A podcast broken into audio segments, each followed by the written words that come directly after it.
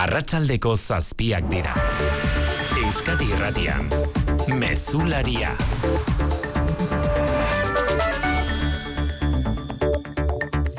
Arratxaldeon guztioi botere politikoa eta botere judiziala bi botere independente behar luketenak nahastuta ikusten ditu inigo urkuiuk aspalditxo Espainiar estatuan. Lerroburu hori utzi diguleen dakariak Euskadi Irratian eta Euskal Telebistan gaur goizean egindako elkarrizketan. Politikaren judizializazioa eta justiziaren politizazioa bada horren adibidea. Orain bertan dugu auzitegi konstituzionalean batzartuta daude magistratuak zigorkodearen erreforma geldiarazi edo ez erabakitzeko. Botere banaketa bai eta osakidetza ere bai. Donostialdeko esian lehertutako krisiaren oinarrian barne komunikazio arazo bat izan dela uste du inigo urkuiu lehen dakariak. Agian autokritikaren batzuk egin beharrekoak dira, batez ere barne komunikazioari behira, bestetik ere bon, pentsatuz zer nolako tentzionoan mendua dagoen osasun sistemen inguruan e, Europar batasunean hain zuzen ere eta Espainiar estatuan, ze egoeratan bizi dugun lehen arretaren zerbitzua eta profesionalen gabezia. Bueno, guzti horrek ere giro bat e, sortzen du. Testu ingurunetan, maitane subijan arratsaldeon. Arratsaldeon. Lau orduko bilera egin dute Donostia ospitalean osakidetzako zuzendariak eta zerbitzu buruek. Eta azte azkenean emango dute asambladan bilera horren berri, legebiltzarrean berriz gotzone zagardu osasun zailburuak adierazi du Donostialdeko esian piztutako krisia normaltzeko bidean dela. Oposizioak berriz ukatu egin du, karguga batzei buruz emandako azalpenak eskasak direla diote eta garbi ez jokatzea aurpegiratu dio diote Rebeka Ubera EH Bildu. Ez dago bermatuta kalitatezko osasun erreta. Osakidetzako erabiltzaia gara, eta pentsatzen dut zuek ere. Eta ikusten dugu zer gertatzen, eh? Zer zailtasunak dituzten kronikoak jarraipena egiteko eta nola egiten zaien jarraipena. Lehen arretan konsulta lortzeko dauden zailtasunak ikusten ditugu. Bien bitartean osakidetzako sindikatue protesta ziklo abiatuko dute ostegun honetan osasun publikoaren alde. Jaurlaritzaren hezkuntza saiak azaldu du nolakoa izango den matrikulazio sistema berria datorren ikasturtean segregazioari aurre egiteko neurriak aplikatuta. Bi urteko aurra matrikulatzeko gurasoe galdetegi bat bete beharko dute perfil sozioekonomikoa finkatu eta ikasle zaurgarriak modu horrekatuagoan banatzeko helburuz datu horien arabera egingo du planifikazio hezkuntza sailak euskola mapa berria sortuta. Itunpeko eta ikastetxe publikoek hainbat plaza gorde beharko dituzte egoera zaurgarrian diren aurrentzat. Begoña Pedroza hezkuntza sailburu ordea asko aldatu da gure gizartea, gehiago aldatuko da etorkizunean eta gure ikastetzeak prestatu egin behar ditugu anistasunari, kulturartekotasunari aurre egiteko. Eta neurri hauek e, erronka horren barruan kokatzen ditugu. Bruselan gasaren prezioari eunda laurogei euroko gehienezko muga jartzea adostu dute hogeita zazpi estatuetako goi agintariek. Europako merkatuan entregatutako gasaren megabat orduak euneta laurogei euro iru egunez jarraian gainditzen dituenean eta gas natural likidotuaren prezioa baino euneko hogeita amabost euro garestiagoa denean jarriko da indarrean prezioari muga jartzeko mekanismo. Alde bozkatu dute hogeita iru estatu baita Alemaniak ere kontra Ungariak eta abstentzioa berriz zerbereak eta Austriak etxean berriz gutxieneko soldata berrogeita sei eta laurogeita bi euro artean igotzea proposatu du Espainiako lan ministerioaren aditu taldea. Eta nola ez, gogoratu bertsolari txapelketako finalaren biaramun gozoa dugula gaurkoa maialen lujanbioren irugarren txapelarekin eta zortzi finalistek emandako erakustaldiarekin asebet eta gaur bertsozalea. Gonzalagote bertsozale elkarteko lehen dakaritzako kideak aitortu du, belaunaldi aldaketaren eta errealitatearen aldaketaren isla dela maialen lujanbio baita txapelketa eta plaza bera ere. Bertso plazan gertatzen ari diren aldaketa eta, eta dauden joera berri batzuk isla izan dela txapelketa hau ez bakarri finala, baizik eta txapelketa osoa, naiz eta txapelketaren egitura oso zurruna izan zenbait gauzatan, plazan gertatzen ari diren eh, gauza batzuk nahiko nabarmen ikusi izan ditugula txapelketa honetan. Munduko futbol txapelketaren beste final handia atzokoa eta ospakizunen atarean, atarian dira Frantzian azkenean ospatu egingo baitute bai bigarren postu hori. Beranduago iritsiko da Argentinako selekzioa Buenos Airesera Xavier Muru Arratsaldeon. Arratsaldeon bai. Orain txekoa dugu berriz, jokoan dela Tolosako Beoti barren bibitako txapelketako neurketa. Bai, eta amaitu berri da neurketa hori Pello Etxeberriak eta Rezustak irabazi dute lehenengo garaipena bikoterentzat Tolosako beti barren, hogeita bi eta emezortzi, laso eta ima zen kontra. Aipatu berri duzu Argentinako futbol selezioa, jokalariak munduko kopako irugarren tituloa besapeat dutela, gauerdien eritsiko dira etxera, Buenos Airesen milaka jarraitzailek ongietorri bero egingo diete, Leo Mesik bere ametsa bete duen arren, oraingoz ez du selezioa usteko asmorik, aldiz lesiogatik mundialean izan ezten, Karim Benzemak gaur adira zituenez, Frantzeko selezioa utziko du. Espainiako kopako bigarren kanporaketako neurketak aste honetan bihar bi. Las Llanasen Sestao Atletik eta Gal Estadiomean Real Unión Mallorca. Eta Euskal Selezioak Txileren kontrako lagun arteko partidua izango du bihar Mendizorotzan, Jojo Arregi entrada aukera zaile, berriaren esanetara, emezortzi jokalari daude zerrenda. Laboral kutsak babestuta, eguraldia eta trafikoa. Euskal Meteen Jonander Arriaga dugu, eguraldiaren iragarpenarekin, arratsaldeon Jonander. Kaixo Arratsaldeon bihar goizer arte egoaizeak zakar jarraituko du bereziki Bizkaiko eta Gipuzkoako haizeguneetan. Bihar arratsaldean oraindik haizeak bizi bizi jarraitu arren apurka ahultzen jongo da. Eta gainerakoan gaur oroar ateri utziko du, baina bihar fronte bat iritsiko zaigu, hori bai nahiko golduta eta beraz e, soilik euri pizka bat utziko digu eta anemenka. Termometroetan nobedade gutxi espero dugu, beraz epeletik jarraituko dugu bereziki kantauri surialdean eta freskoago hegoaldean. Trafikoan maitane, arazori baldu gordonetan. Bai, adi bizkaian azortzean nortu parean bilborako norantzkoan, matxura bat izan baitu bilgailu batek eta errei bat itxita dago une honetan bilborako norantzkoan bestalde errenterian gipuzkoa 6 iru 6 donostiarako norantzkoan iru ibilgariureken arteko istripua izan da, zauritu bat dago eta eskuineko erreia ostopatzen ari dela jakinarazi digu segurtasun sailak. Arratxaldeko zazpiak eta zazpi minutu ditugu, teknikan eta errealizazioan Mikel Fonseca eta Xavier Iraola. Euskadi Irratian, Mezularia. Oiane Perez. Espainiako auzitegi konstituzionalean egin behar dugu sartu irtena inigurkuiu lehen dakariaren hitzak xeetu aurretik izan ere batzartuta jarraitzen dute ordu honetan konstituzionaleko magistratuek zigorkodearen erreformaren aurka alderdi popularrak aurkeztutako babeselegitea aztertzen. Gogoratuko dugu, erakunde judizialen eraberritzaren puntua dagoela espaian, tartean konstituzionalari berari eragiten diona. Bada babesele egite horrezkain, Espainiako gobernuko bi alderdiek aurkeztutako eskaera ere badute aztergai magistratuek. Euretako biren errekusazio eskaria.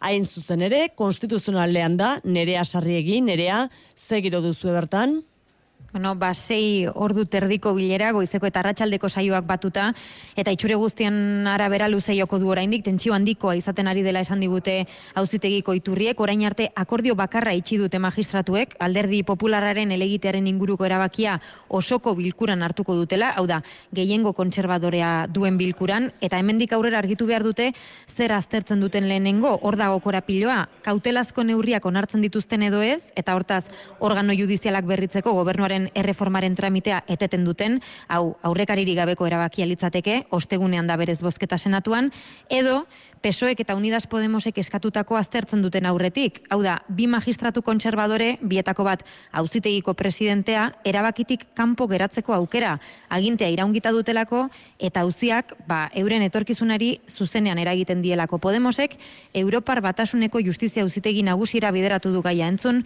jauma sens, impartzialtasun eza salatuz. Europa debe ser el árbitro de este conflicto porque el árbitro que tenemos ahora es un árbitro que está comprometido de forma directa con el asunto. Gauzak horrela, zain jarraitzen dugu unionetan, konstituzio auzitegian momentuz ez dago erabakirik.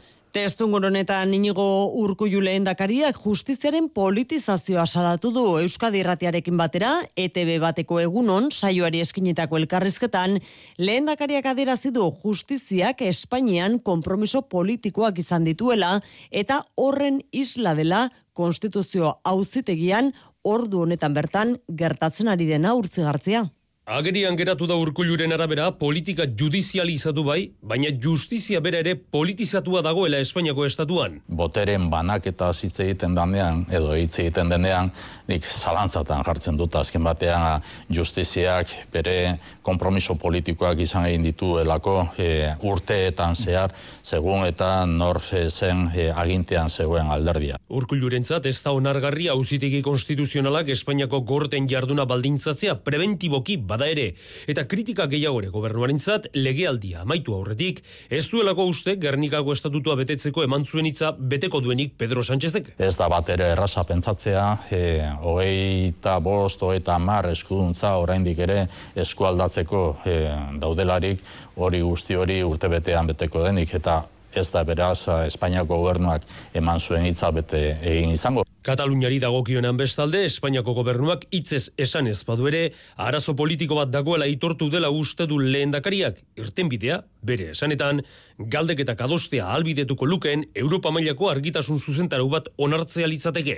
Osakidetzaz eta ekonomia zere galdetu diote lehendakariari bada donostialdeko esian izandako krisiaren inguruan agian autokritika egin behar dela esan du urkuiok barne komunikazio arazo bat izan delakoan eta gezu gezurtatu egin du zerbitzuak privatizatzeko asmorik dutenik. Ekonomiaz bestalde, nahi baino gutxiago, baina Euskadi azkundean dela nabarmendu du zunin etxe berria.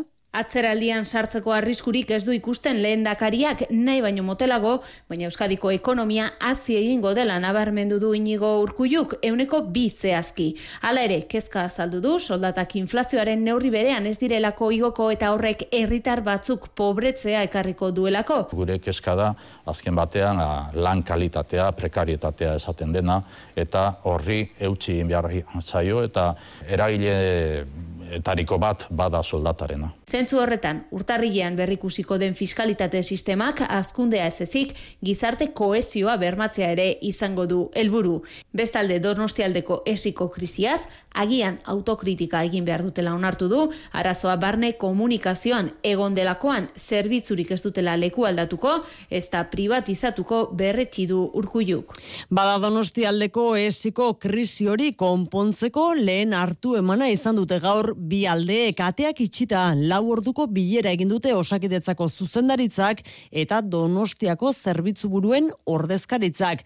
Azken horiek eskatutako puntu edo aldarrikapen guztiez hitz egin dute bilera horretan. Amaitzen adierazpenik egin ez badute ere, bilera adeitsua izan dela jakinarazi dute eta horren erakusle urtarrilaren erdialdean bigarren bilera bat egitekotan gelditu izan medikuek beren aldetik batzar irekia egingo dute etzi bileran hitz egindakoa langilei azaltzeko. Atzera elkarretaratzak egiteko deia egin dutenak berriz osakidetzako sindikatuak izan dira gaur. Satxekelak labek medikuen sindikatua komisiones obrerasek eta UGTek deituta oste ostegunean osakidetzako lantokien atarietan protesta egingo dute osasun sailaren jarrera salatu eta osasun sistema publikoa babesteko. Eusko legebiltzarrean ere izan da gaur osakidetza izpide osasun batzordean agerraldia egin baitu gotzone sagardui sailburuak donostialdeko esian izandako kargu gabetzen gaineko azalpen berririk ez du eman bertan eta baikor agertu da piztutako krisia normaltzeko bidean dela adieraziz. Oposizioa baina ez dute asebete sailburuaren azalpenek eta EH Bilduk eta Elkarrekin Podemos iuk urtarrilean osasun batzordea habilitatzea eskatu dute ofizialki kargu gabetutako zuzendariek eta dimisio eman dutenek bertan hitz egin alizateko ekaitzagirre. Normaltasunerako bidea hartzen ari denaren adibide jarri du sagarduik Donostia ospitalean goizean egindako bilera elkarrizketek beraien bidea izango dute eta uste dut beraien bidea egiten ere utzi behar diogula. Adostasunak eta ezberdintasunak izango dira bide horretan, baina normaltasunerako bidea jarrita dagoela pentsatzen dut. Kargoa betzei dagokionez aurrez esandakoak berretsi ditu, osakidetza sare bat da eta irizpideak bateratzerako orduan izandako konfiantza galtzean kokatu ditu zehaztasun gehiago eman gabe. Hain zuzen, oposizioak aho batez galderei izkin egin eta erantzunik ez ematea leporatu dio sagarduiri. Rebeka Ubera, EH Bildu. Ez da nahikoa Ez dakit horrekin gaia lasaitu nahi duzuen, e, nolabait e, baretu nahi duzuen, baina mina eginda dago eta ez da konponbidea. Ze bilera batekin ez da nahikoa, benen hemen aldaketa sakona behar delako. Donostia ospitalea erreferentzialtasuna galtzen ari izana dago krisiaren oinarrian elkarrekin Podemose iuko Jon Hernandezen iritziz, PP Ciudadanosen izenean, Laura Garridok esan du, nora ezean dagoen ontzia dela osakidetza eta sagardui ez dela lemazain egokia norabidea zuzentzeko. Hori guztia osakidetzan, baina osasun bidean ere ez da giro lehen arreta zaurituta eta hiltzorian dagoela salatu dute Nafarroko medikuen elkargotik. Urtarrilaren amaikarako bilkura deitu dute, foro gisa antolatu dutena, eragile politiko, sozial eta herritar orori irekia izango dena.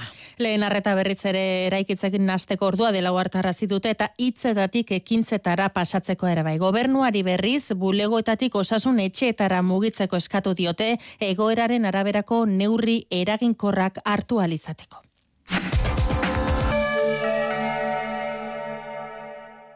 Bada beste modu bat erretirorako aurrezteko. Azalpen argi ezan bardu. Etorkizuna nola planifikatu ondo uler dezazun. Dena azaltzen dizun horbaitek soilik lagun diezazuke erretirorako aurrezten.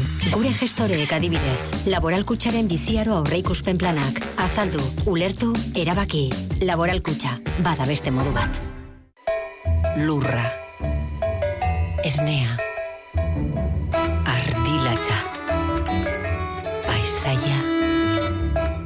Idia zabal. Erraietatik. Euskadi Irratia. Jaurlaritzaren hezkuntza saiak azaldu du datorren ikasturtean bi urteko gelan sartzeko Euskal Autonomia Erkidegoan jarraituko den prozedura berria matrikulazio sistema berria Otsaiaren amairuan hasiko da aurromet aurre matrikulazio kanpaina eta izena ematearekin batera gurasoek galdetegi bat bete beharko dute orduan. Diru publikoa jasoko duten ikastetxe guztiek gorde beharko dituzte esaterako hainbat plaza ikasle zaurgarrienentzat eta gertutasunari puntuaziorik haundiena emango zaio bare matzerakoan asunarozena. Horiek dira bai jarraituko diren irizpide berriak beti ere esan duzu bi urteko gelekin hasitan datorren ikasturtean urte urte modu progresiboan aplikatuko da. Esan bezala gurasoeken galdetegi labur bat bete beharko dute aurraren izena ematerakoan bost galdera erantzun beharko dituzte. Era horretan familiaren egoera sozioekonomikoa zein den jakin nahi da baina etzaie errentari buruz galdetuko. Gero datu horiek aintzat hartuta egingo du hezkuntza saila planifikazioa eskola mapa berri batekin hiriburuak gehiagota, baina udalerri handiak zonalde bakar batean antolatuta. Ikastetxe publiko zein itunpekoetan, hainbat plaza ikasle zaurgarrientzat gordeta. Begoña Pedrosa hezkuntza saiburu ordea. Asko aldatu da gure gizartea, gehiago aldatuko da etorkizunean, eta gure ikastetzeak prestatu egin behar ditugu anistasunari, kulturartekotasunari, aurre egiteko. Ez da gain eskaintzarik onartuko beraz baremazioa aplikatuko da kasu askotan aukeratutako ikastetxea etxetik gertu egoteak izango du hor puntuaziorik handiena Eugenio Jimenez hezkuntza saileko plangintza zuzendaria. Badakigu zenbateko distantzia dagoen etxe bakoitzetik e, ikastetxe guztietara. Orduan, segun ze ikastetxe eskatzen duzun, ikastetxerik hurbilena publiko ditunpeko dauzka zazpi puntu, eta eregin ere besteak bost. Ikasturtea hasita datozen ikasleekin ere irizpideen berberak erabiliko dira.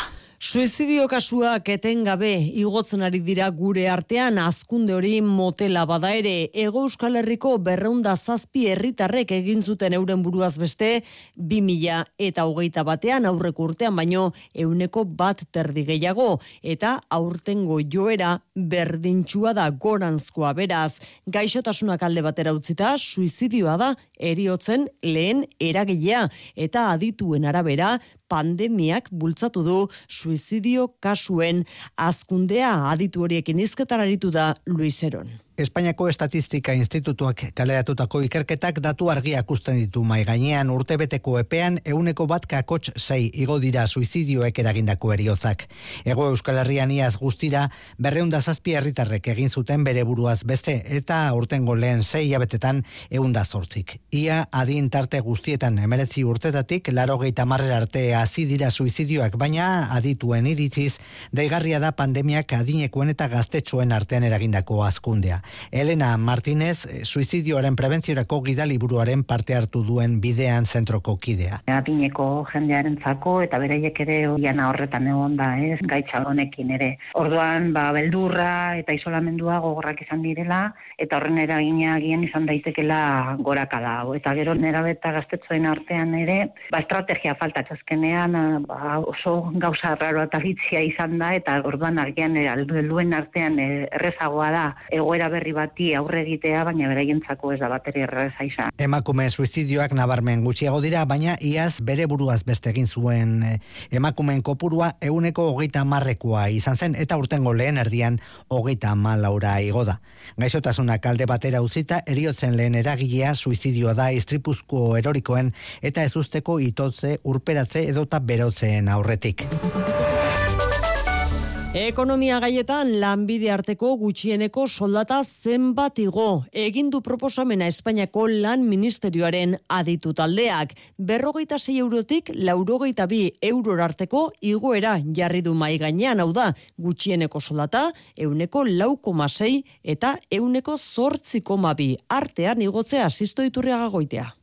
Horrek esan nahi du gaur egungo mila euroetatik gutxienez mila eta berrogeita zei eurora eta gehienez mila eta larogeita bi eurora igoko litzatekela lanbide arteko gutxieneko soldata bi mila eta hogeita iruan. Adituen kezka da ordea, inflazioaren eraginez motz gera litekeela igoera hori eta beraz, zei hilabete barru gutxieneko soldataren zenbatekoa berrikustea gomendatu dio Espainiako gobernuari. Patronalaren inguruko kritikei erantzunez, Yolanda Diez, Espainiako lan ministroak adirazi du gizarte desore desorekak konpontzeko tresna baliagarria izan dela gutxieneko soldata eta ez duela enplegurik berrindu. Ya hemos demostrado que el salario mínimo es una herramienta muy eficaz y que lejos de todas las ideologías que se han vertido sobre él, no produce los efectos que se han teorizado. Igoera adosteko asmoz, gobernuak bilera egingo du asteazkenean sindikatuekin eta enpresarioekin, baina gogoratu beharra dago, akordiorik ezean, gobernuak duela azken hitza. Sarrera aipatu dizuegu Europa batasuneko estatukideek gasanen prezioari muga jartzea adostu dute arratsalde honetan. Eun eta lauro gehi euroko gehienezko prezioa izango du megabat orduak azkenerako Alemaniak ere babestu duen erabakia ekaitz. Kostata eta aho batez izan ezpada ere arratsaldean iritsi dira energia ministroak eun eta laurogei euroko muga ezartzeko akordiora. Ungaria izan da, aurka agertu duen herrialde bakarra, Austria eta Herbeereak abstenitu egin dira eta gainerako herrialdeek eman dute baiezkoa tartean Alemaniak eta azken hori zen kosta ala kosta lortu nahi zuten babesa. Adostutakoaren arabera, gasari gehienezko prezioa ezartzeko mekanismoa indarrean jarriko da Europako merkatuan entregatu beharreko gas gasak eun eta laurogei euro gainitzen dituenean hiru egunez jarraian eta nazioarteko merkatuekiko prezioan hogeita amabost euroko aldea dagoenean, otxailean sartuko da indarrean mekanismo berria. Europa hegoaldeko herrialdeak izan dira, gasaren prezioari muga jartzearen aldeko jarrera izan dutenak. Creo el resultado es, eh, es muy positivo, evidentemente nunca se ha tomado una decisión de estas... Eta erabakia positiboa dela esan du esaterako Teresa Rivera Espainiako trantsizio ekologikorako ministroak. Errusiak beraldetik, gogor, egindu akordio prezioaren aurka gasaren merkatuaren arauetan esku hartze onartezina dela esan du Dimitri Peskov gobernuko Errusiako gobernuko bozera maleak. Energia prezioak bezalaxe elikagaiak ditugu inflazio altuaren errudun bada enba nekazarien sindikatuak salatu du supermerkatu kateek amu eta publizitate bezala erabiltzen dituztela euren produktuak, baina ondoren erosleak usatzen dituztela irabazitarte haundiegiak erantziz. Bertako kalitatea kalitatezko produktuen salmenta sustatu eta baserritarrek gutxienez ekoizpen kostuen pareko ordaina jasotzen dutela bermatzeko irabazitarteak apaltzeko eskatu die enbak distribuzio kateei eta eusko jaurlaritzari berriz elikagai katearen legea betearazteko sisto. Izan ere, enbak uste baitu supermerkatu kateak lege aurratzen ari direla, marka txurigisa saltzen duten produktuari ekoizlaren marka daramanari baino irabazi tarte txikiagoa esartzen diotelako biak nekazari edo ekoizle beraren produktuak izan arren.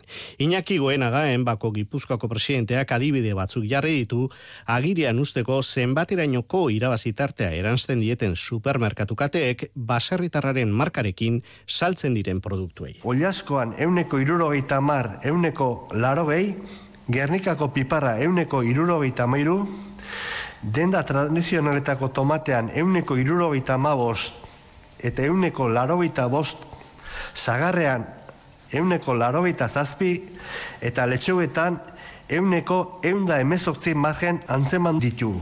Horrek, euren produktuen salmenta oso zaila egiten duela salatu du Xabier Iraola enbako koordinatzaileak. Bat da, bertako produktua eukitze baldan, ez? Itxura egiteko eta irudi eukitzeko eta saldu egiten da, eh? Osea, hori ukazina, baino berez saldu beharko litzeken abiaduran ez, eta erreztasunarekin ez, zergatik, ba, izugarrizko margenak di, e, zaizkilako. Nekazariek negoziatzeko dituzten zailtasunak agerian usteko, iraolak nabarmendu du distribuzio katea undiek gero eta merkatu kota undiagoa dutela, herrietan eta hirietan jartzen dituzten supermerkatu txikiekin, betiko denda eta arategi independienteen lekua hartzen ari direlako. Ipar Euskal Herrian aldudeko gaznategiak eta Euskal Herriko esne kooperatibak jabe berria dute, baionako auzitegiak ala erabakita. Bi egiturak iraunbide judizialean ziren azaru azkeroztik ezin zituztelako zor guztiak ordaindu. Eta orain, honetik enpresaren eros proposamena onartu du epaileak bi egituren jabetza hartzeko aitor sagartzazu. Bi aukera zituen epaileak, gaznategia eta kooperatiba honetik enpresari saltzea, ala likidazioan jartzea. Azaraz geroztik, administrari bat ezarri ezien justiziak zorrak ezin ordendurik zirelako. Bazkenean, Luis Egbozon, honetik presidentaren proposamena hartu du Baionako merkataritza uzitegiak. Langileek ere, proposamen horren alde egin zuten hau batez. Horietako bada, Antion Etxeberri. Hori nahi egin nuen, hori difendatu dugu ere auzitegien entzinean, eta azkenean hori hautatua izan da Bai. Hogeita bo tapeko eta hogeita malaueko ez biltzen ditu egun aldudeko gaznategiak eta haren jabeden Euskal Herriko esneko operatibak. Azkal joakin izan dako arazo batzuek medio, zor handia pilatu zuten azken urteetan, bosko mazazpi milioi euroko auziaren unean. Orain ematen du, irten bidea topatu dutela. Zera bidea atxemana izan da, honitiken proposamena uh, azkarki proposatu dute eta uh, ezagri dute dirua ere main gainean tribunalean. Beraz, uh, berri ona da, haiko berri entzien, berri ona da langiren dako. Orain ordea, langile langile bakoitzak erabaki beharko du bertan gelditu ala ez, baina behintzat aukera izatea ona dela dierazi dute.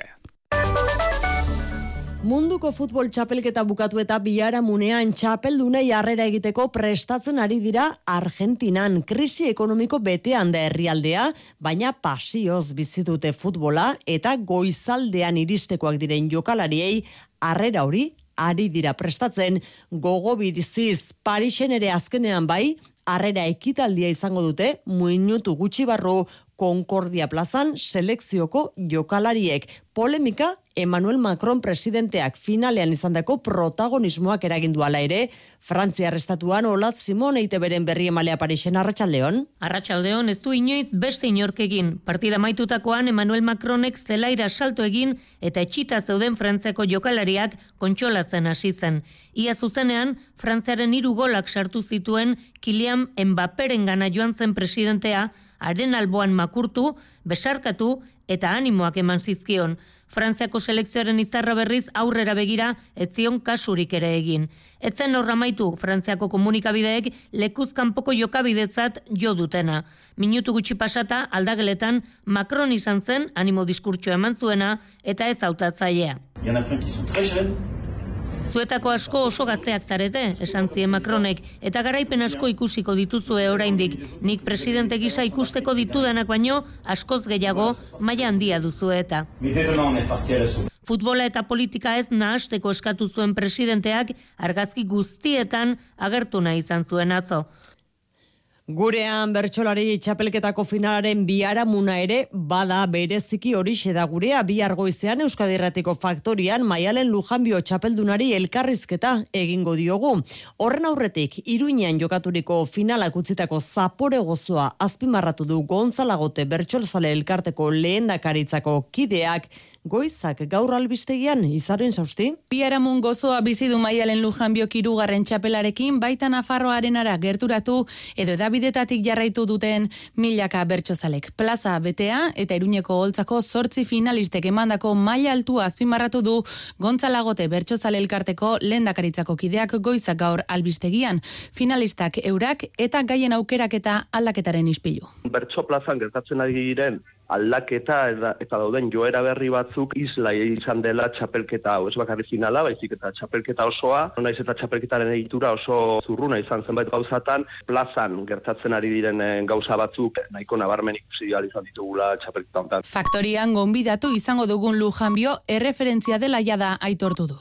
Dauden hoientzat, veterano diren eh, hoientzat, baina bertsolari berrientzat ere ere bada, ez? Oso ongi islatzen duela transmisio eta belaunaldien arteko lan hori. Bertsozale elkartea kamaitu berria den balantzea egingo duenaren zain urrengora begira jarri aurretik plazetan jarraituko du bertsoak ordura arte.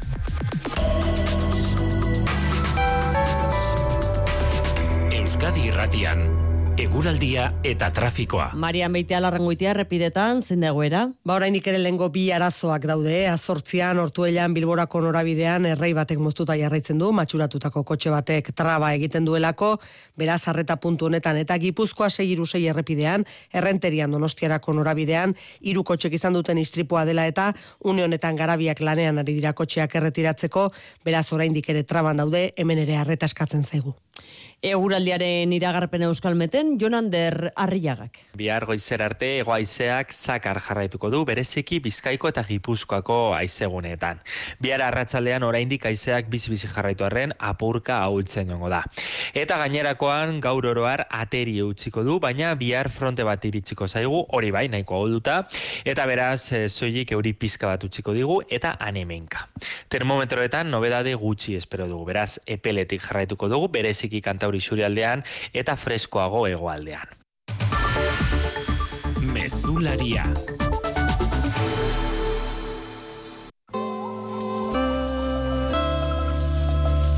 Mezularia.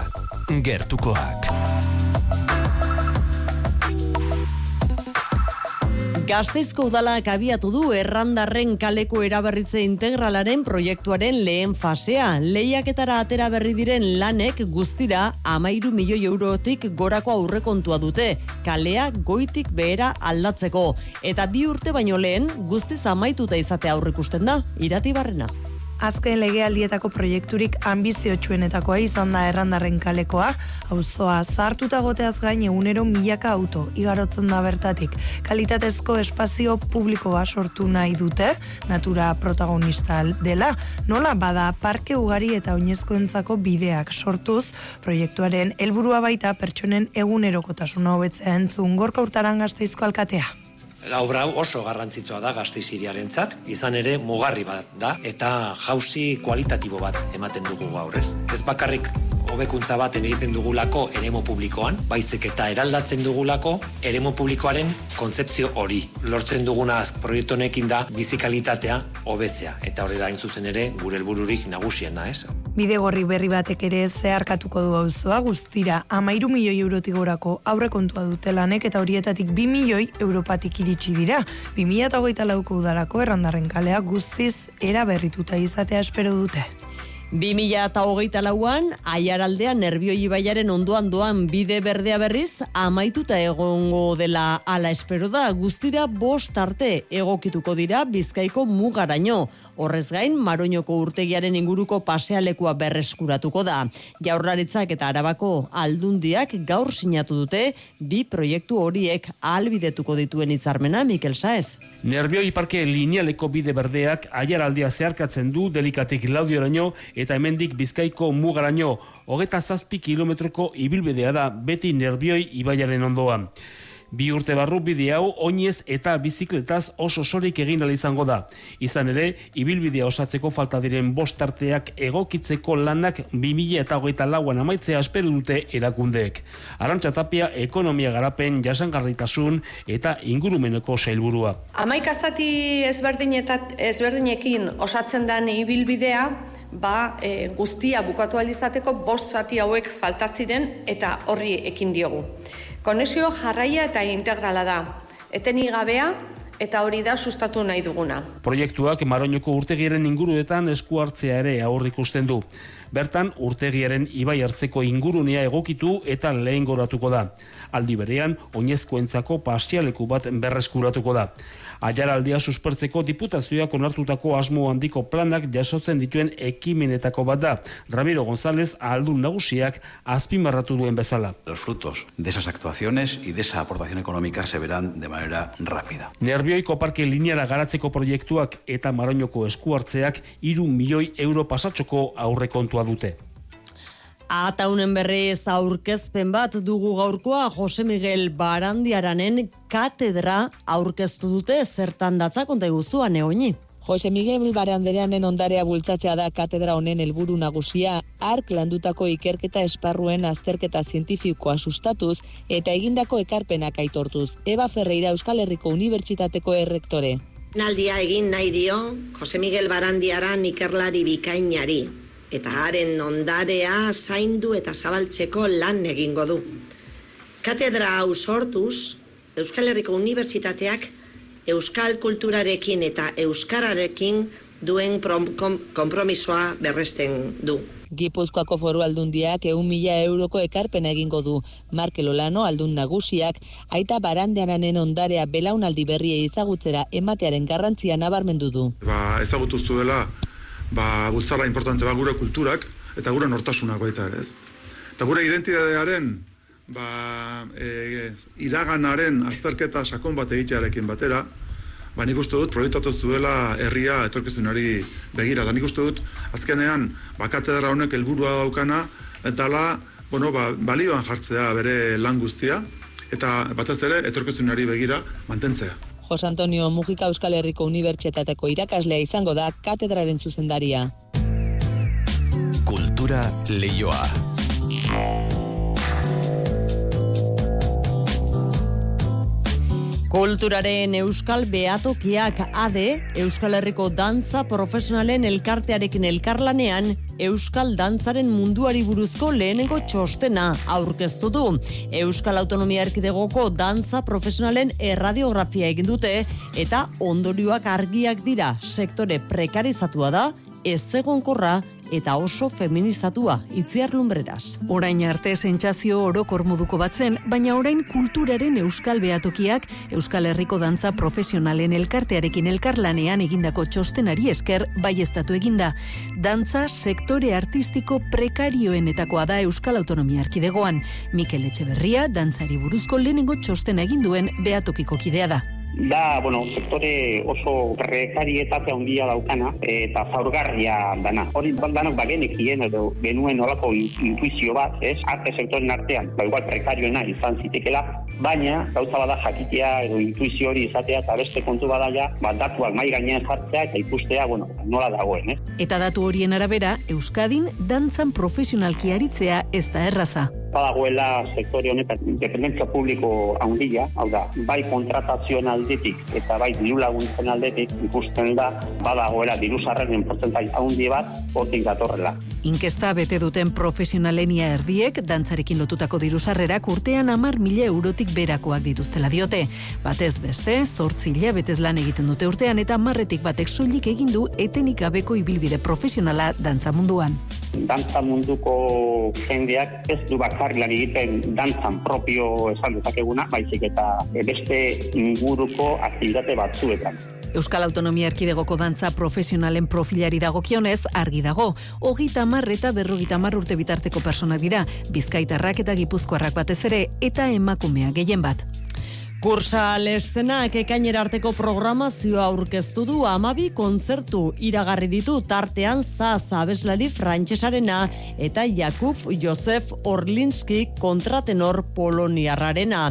Opus lirikako txaian estenaratuko du Pagliacci opera Ainoagirre.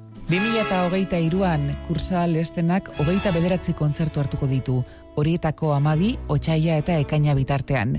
Kursaleko zuzendari kudeatzaile Iker Goikoetxak adirazi duenez, aurrekontua milioi bat eta seion mila euroko izango da.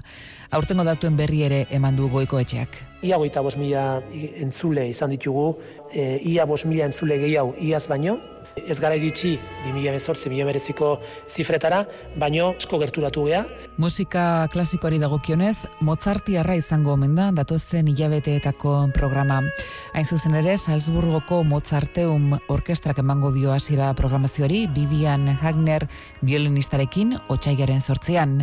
Vivian Hagner violinistaz gain beste bibakarlari ere nabarmendu dituzte, Javier Perianes pianista eta Jakub Josep Orlinski kontratenorra. Kontratenor gazte eta ezberdin bat, baino fama oso handi hartzen ari dana, Jakub Josef eh, Orlinski, eh, Poloniarra izango dugu, martxoaren hogeita behatzean. Eta pop musikaren bidetik, adar ezberdinetako proposamenak aurkituko ditugu kursa lestenaren programazioan.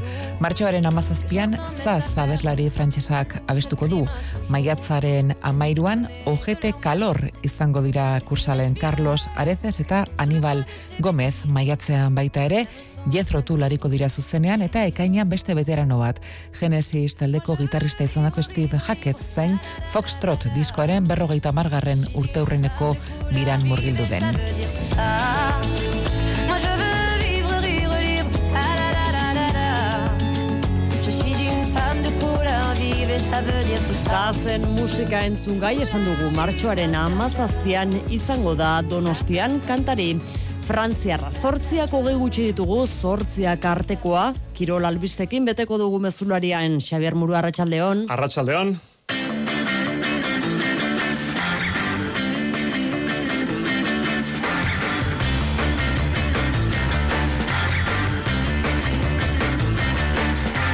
Pello Etxeberriak eta Rezustak bibitako txapelketako lehenengo garaipena eskuratu dute gaur tolosako beotibar pilotalekuan. Hogeita bi eta emezortzi lasoren eta imazen kontra, azpiko bikorentzat lehenengo puntua. Argentinako futbol jokalariak munduko kopako irugarren titulua besapean dutela gauerdien iritsiko dira etxera. Buenos Airesen milaka jarraitzaile kongietorri beroa ingo diete, Leo Mesik bera emetxa bete duen arren, orengo zestu selezioa usteko asmorik. Aldiz lesio batik mundialean izan esten Karim Benzemak gara dira ziduenez, Frantzeko selezio utzeko. Espainiako kopako bigarren kanporaketako neurketak aste honetan bihar bi, Las Llanasen, Sestao Atletik eta Gal Estadiumean Real Unión Mallorca. Euskal Selezioak Txileren kontrako lagun arteko partidua izango du bihar mendizorrotzan, Juanjo Arregi aukeratzaile berriaren esanetara, emezortzi jokalari daude zerrendan. Bera, bera, eskuboloi taldeak sariak pilatzen jarraitzen du, zortzigarren aldiz irabazi du Superkopa Imanol Albarezen taldeak. Bien bitartean, Mikel Zabalak kontratua luzatu du bidasoarekin 2026 arte. Saskiboroian, unenetan, geldi ezina da, baskionen jokoa talde arabarrak sortzi garaipen jarraian daramatza. Ostegun honetan, buenos, bues, buesarenan, buesarenan etxean, beraz, zen, Virtus Polonia bisetari Euroligako partiduan. Eta errikirolak deigarri izan da urdaxe maguna zelaiak asteasun aste buronetan emandako erakustaldia hogeita bost urteko abadino horrak erraz irabazi du lehenengo aldiz harria hundien Euskal Herriko txapelketa. Entzule lagunok, arratsaldeon zazpik eta berroita, bi minutu, eguneko kiro albiste nagusiak eta bie puntu eskupilota, eskuz binekako txapelketa. Neurketa izan daga ortolosako beotibar pilotalekuan, lauarren jardualdiko azkenekoa eta tolosatik iritsi berria Kepa Iribar lankidea, Kepa, Arratxaldeon. Arratxaldeon, Xavier. Elio Etxeberria eta Rezusta. Behiak bi pilotari hauek beharrean zeuden, garaipena lortzeko beharra izan ere eh, aurreko hiru neurketak galdu dituzte, baina gaur itxura ona eman kantxan eta lasori eta imazi irabazi diete, hogeita bi eta enosortzi.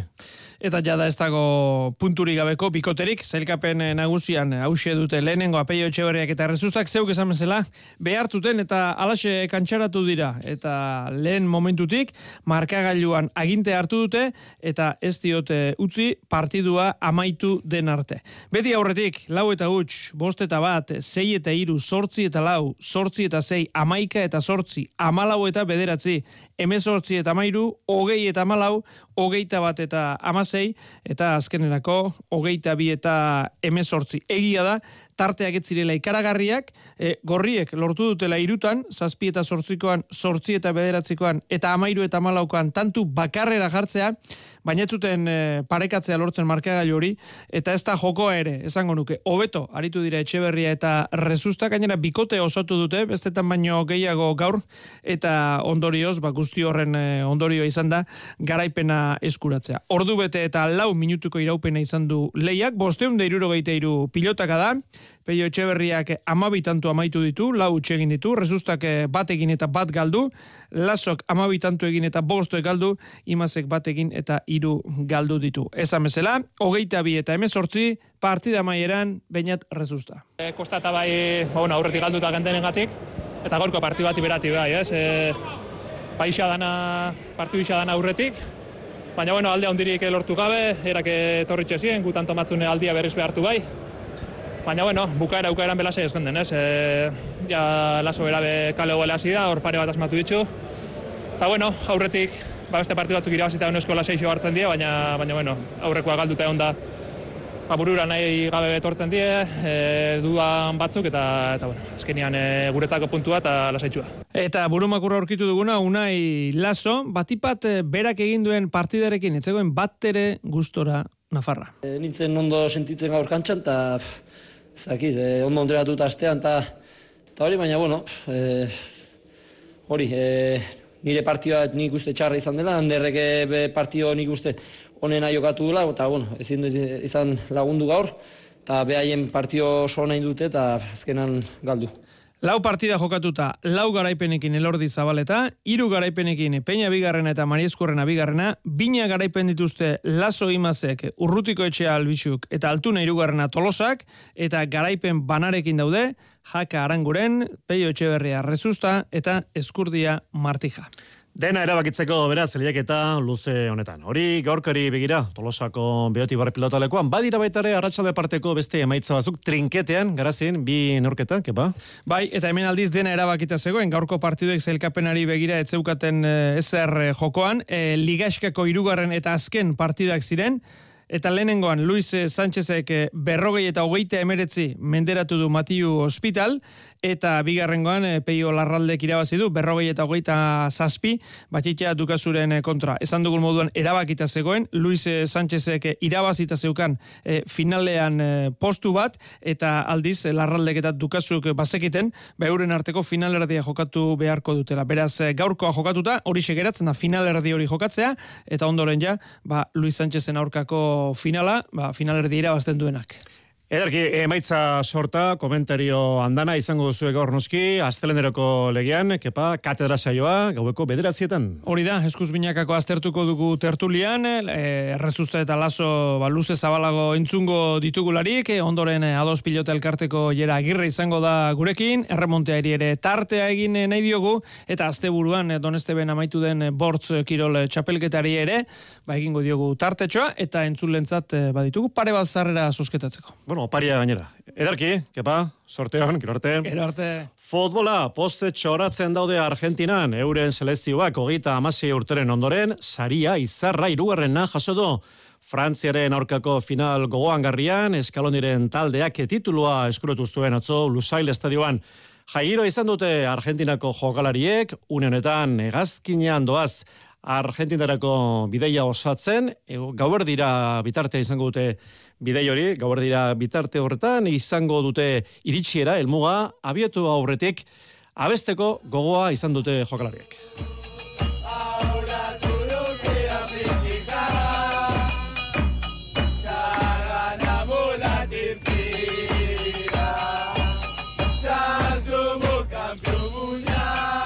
Txapelduna gustora festak estanda egin du Barta Argentinako kaleetan, bertako kaleetan izandako euskaldunek ere parte hartu dute festak horretan. Hauxe, hiru gazte euskaldunen testigantza, Buenos Airesen bizetako giroaz, joane itziar eta saioa beren izenak. Badagoen giroa zarai ikaragarria eta osea, hemen biziten den mundiala ez da biziten inon, inon. Vamos Argentina, vamos,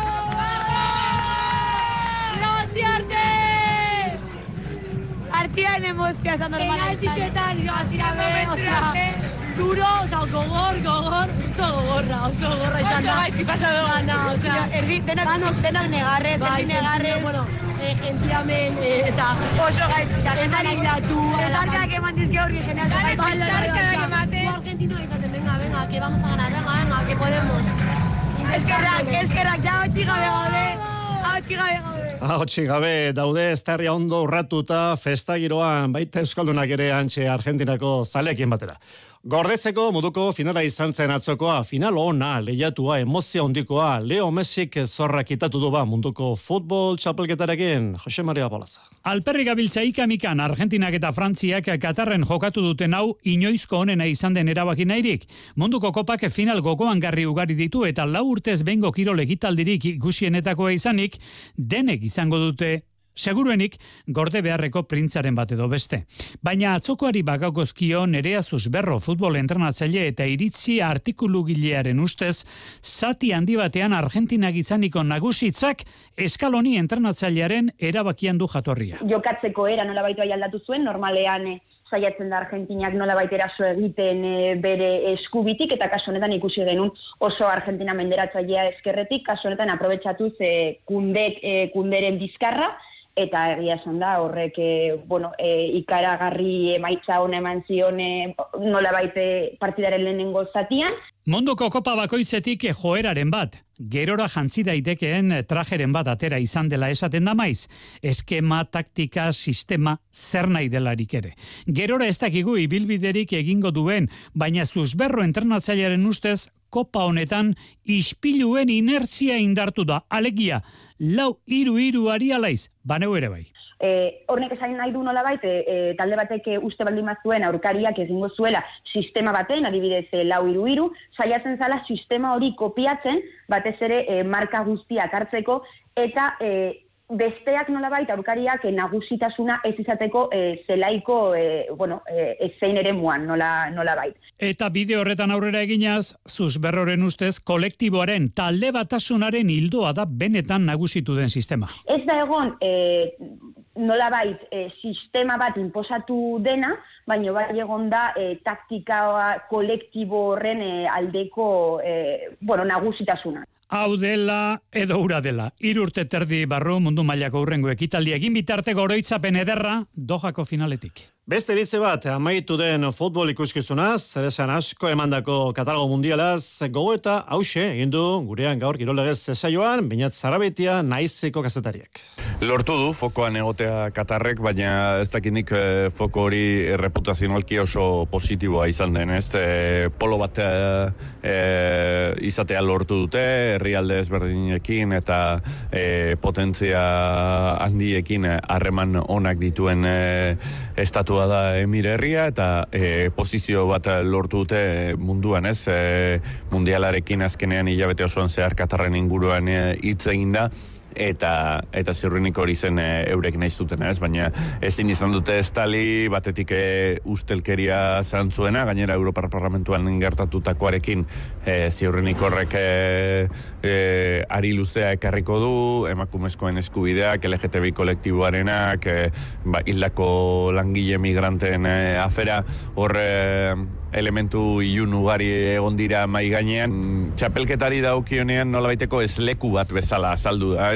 Mundial kontonekin bukatzeko, gaurko berria Karim Benzemak iragarri duena Frantzeko selezioa utziko du. Ez du gehiago jokatuko, goraz gaun Katarren konzentrazio utzi beharra izan zuela lesioatik eta gaur adierazi du ez duela elastikoa gehiago jantziko. Ligako berriak bigarren mailan aldarte desberdinean dabiltza Eibar eta Alabez, Eibar emaitza bolada honean, atzo puntu ona aurratu zuen Levanteren kontra talde Ibartarrak bigarren zatian bereziki Levantek estu hartu zuen Garitanoren taldea, baina Eibarrek serio jokatuta usta lortu zuen, gaizke garritan. Bai, baina sufritzen.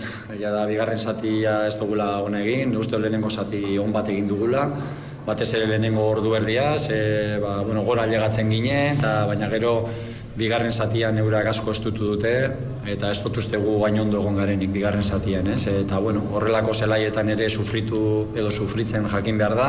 Salkapeneko bigarren postuan eibar, Las Palmasek aurre hartu dio, hogeita emeretzi puntu ditu talde kanariarrak bat gutxiago eibarrek.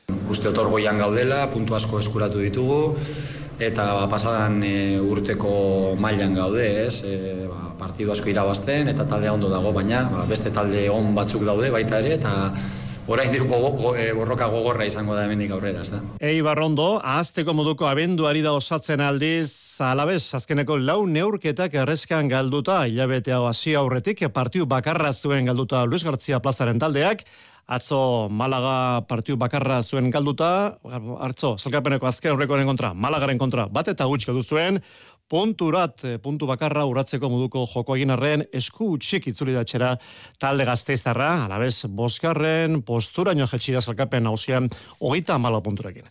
Kopako bigarren, kanporaketako neurketak jokatuko dira, bihar etzi eta etzi damo, biharkoak las zen, zestau atletik gaueko bederatzietan, sekulako ikus mina piztu du derbiak, sarrerak agortuta daude, hiloren amailu ezkerostek, eta Real Unionek etxea Mallorca jasoko du gaueko bederatzietan, lehenengo kanporaketan, Kadiz bota zuen talde irundarrak, lehen mailako beste talde bat kanporatzeko pres daba berriro Real Union, gorka kijera taldeko jokalaria.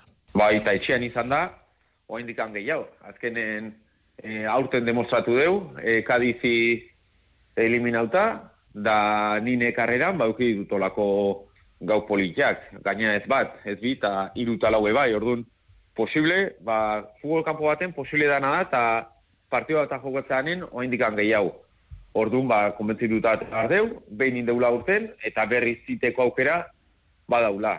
Gaina, e, ongoan, ambienteak inda, ba, nik argi daukat, gauza kondo inezkeo, e, posibilidadek badauzkaula. Kijera, Reunion taldeko, atzelari Hernaniarra, etzi, Merida Alabez, zazpietan, eta Ibiza Pitiusas Eibar eta etzi baitere gaueko bederatzietan, Koria Reala, Arnedo Ososuna, eta Arenas Valladolid, eta Ostegonean Gernika Zelta zazpietan. Euskal selekzioak itzordu izango du bihar, Txileren kontra jokatuko du mendizorratzan, arratsaldeko zazpietan.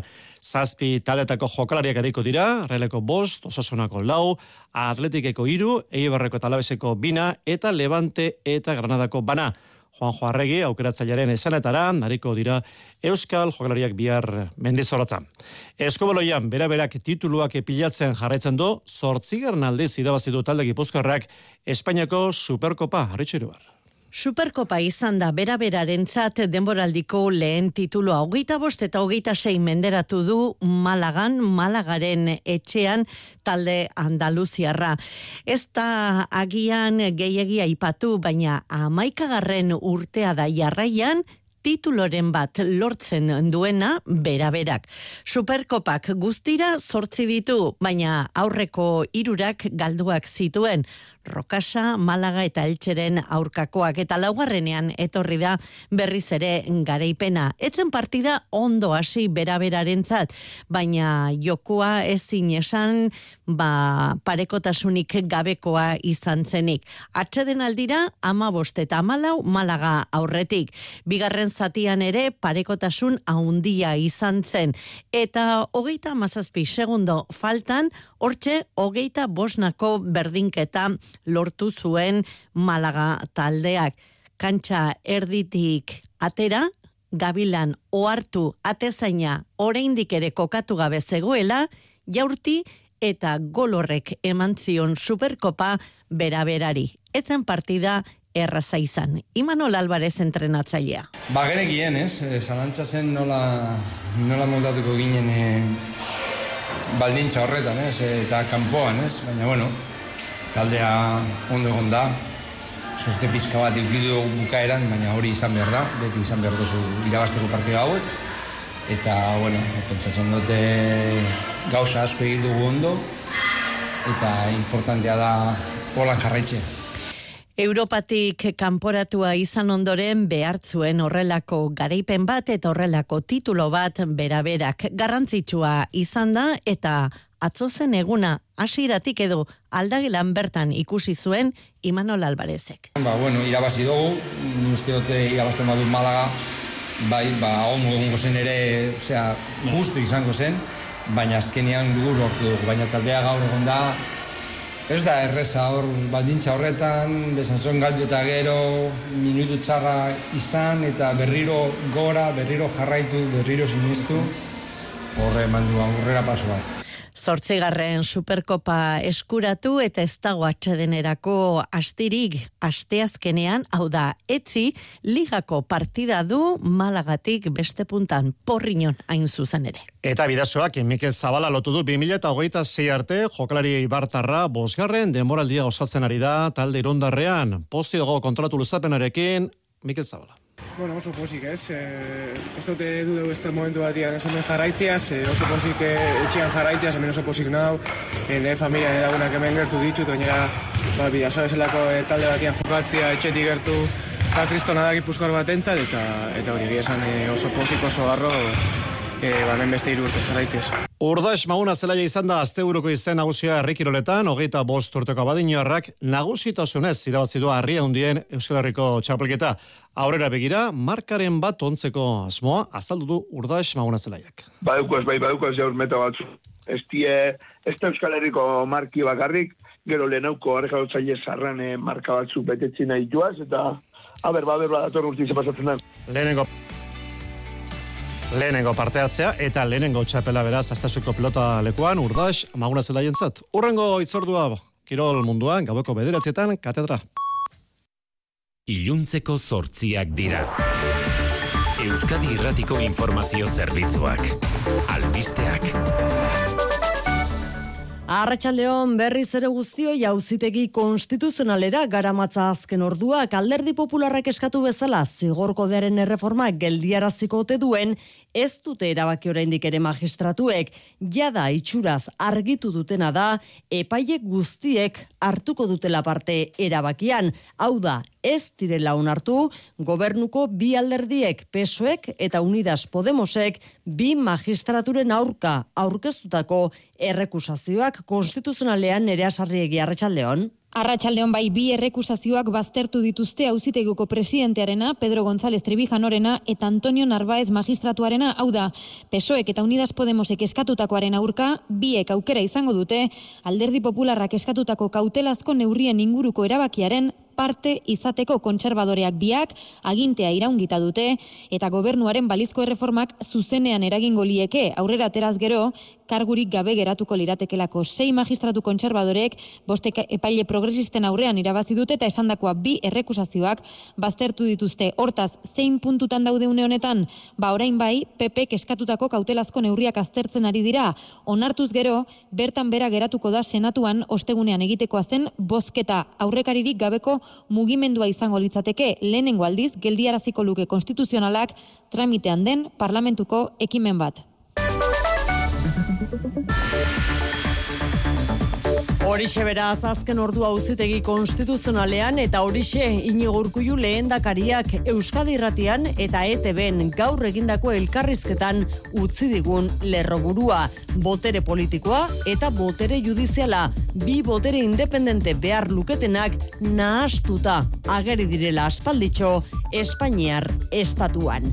Botere banaketa ezabai eta osakidetza ere bai maitan esubijan arratsaldeon. Arratsaldeon. Donostialdeko esian lehertutako krisiaren oinarrian barne komunikazio arazo bat izan dela uste du Inigo Urkullu lehendakariak. Agian autokritikaren batzuk egin beharrekoak dira, batez ere barne komunikazioari behira, bestetik ere bon, pentsatuz zer nolako tentsionoamendua dagoen osasun sistemen inguruan e, Europar batasunean hain zuzen ere, eta Espainiar estatuan, ze egoeratan bizi dugun lehen arretaren zerbitzua eta profesionalen gabezia, bueno, guzti horrek ere giro bat e, sortzen du. Bada testu ingurunetan lau orduko bilera egin dute gaur Donostia ospitalean osakidetzako zuzendariak eta zerbitzu buruek bileraren berri asambladan emango dute etzi legebiltzarrean berriz gotzone sagardu osanzu sailburuak adierazi du Donostialdeko esian piztutako krisia normaltzeko bidean dela. Oposizioak berriz ukatu egin du kargu gabetzei buruz emandako azalpenak eskasak direla diote eta garbi ez jokatzea aurpegiratu diote Rebeka Ubera EH Bildu. Ez dago bermatuta kalitatezko osasun arreta. Osakidetzako erabiltzailea gara. Eta pentsatzen dut zuek ere. Eta ikusten dugu zer gertatzen, eh? Ze zailtasunak dituzten kronikoak jarraipena egiteko eta nola egiten zaien jarraipena. Lehen arretan konsulta lortzeko dauden zailtasunak ikusten ditugu. Osakidetzako sindikatu berriz protesta ziklo abiatuko dute ostegun honetan osasun publikoaren alde. Jaurlaritzaren hezkuntza saiak azaldu du nolakoa izango den matrikulazio sistema berria datorren ikasturtean segregazioari aurre egiteko neurriak aplikatuta. Bi urteko aurra matrikulatzeko gurasoe galdeteki bat bete beharko dute perfil sozioekonomikoa finkatu eta ikasle zaurgarriak modu orekatuagoan banatzeko helburuz datu horien arabera egingo du planifikazioa hezkuntza sailak eskola mapa berriarekin itun Itunpeko eta ikastetxe publikoek hainbat plaza gorde beharko dituzte egoera zaurgarrian diren aurrentzat begonia pedroza eskuntza sailburu ordea. Asko aldatu da gure gizartea, gehiago aldatuko da etorkizunean eta gure ikastetzeak prestatu egin behar ditugu anistasunari, kulturartekotasunari aurre egiteko. Eta neurri hauek e, erronka horren barruan kokatzen ditugu.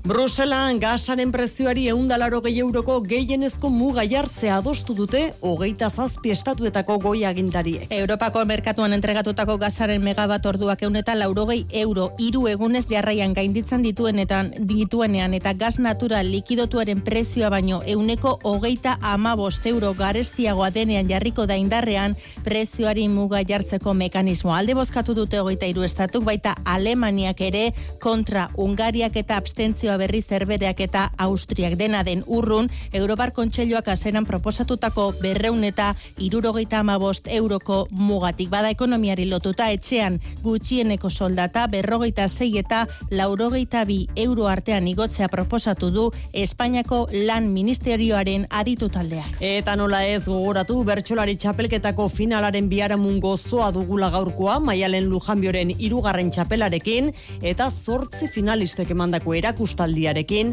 asebet eta gaur bertsozaleak gogoratu maialen lumjanbio txapelduna bihar faktoria saioan izango dela elkarrizketan. Errepidetan maitane arazoak oraindik ere?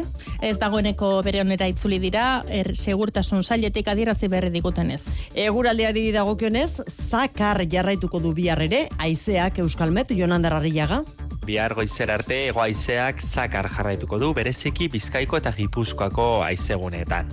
Bihar arratsaldean oraindik aizeak bizi-bizi jarraitu arren apurka ahultzen jongo da.